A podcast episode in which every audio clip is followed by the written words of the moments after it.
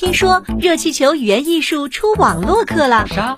网络课干啥的？学播音，学语言，学语言，呃，学表演。嗯，学表演。那那我能当主持人吗？那你想当主持人吗？当然啦。那还不赶快来上课？小雨老师、小严老师化身可爱的卡通形象进行教学，基本功训练，语音训练，示范朗读，表演展示，反复回看，不断学习。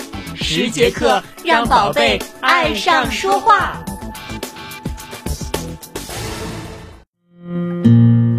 每个温暖的夜都有我的声音，每个美好的故事都有我的陪伴。菲菲心灵启智，陪你入眠，伴你成长。伴你成长。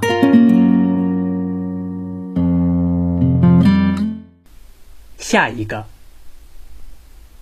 世界球王贝利在二十多年的足球生涯里，共参加过一千三百六十四场比赛。共踢进一千两百八十二个球，并创造了一个队员在一场比赛中射进八个球的纪录。他超凡的技艺不仅令万千观众心醉，而且常使球场上的对手拍手称绝。他不仅球艺高超，而且谈吐不凡。当他个人进球记录满一千个的时候，有人问他。请问您哪个球踢得最好？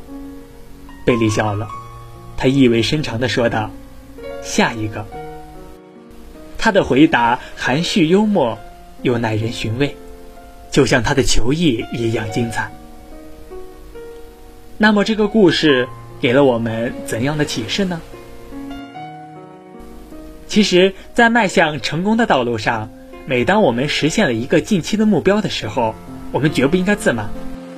而应该迎接新的成功，应该把原来的成功当做是新的成功的起点，应该有一种归零的状态，这样才会有新的目标，才能攀登新的高峰，才能获得属于成功者的无穷无尽的乐趣。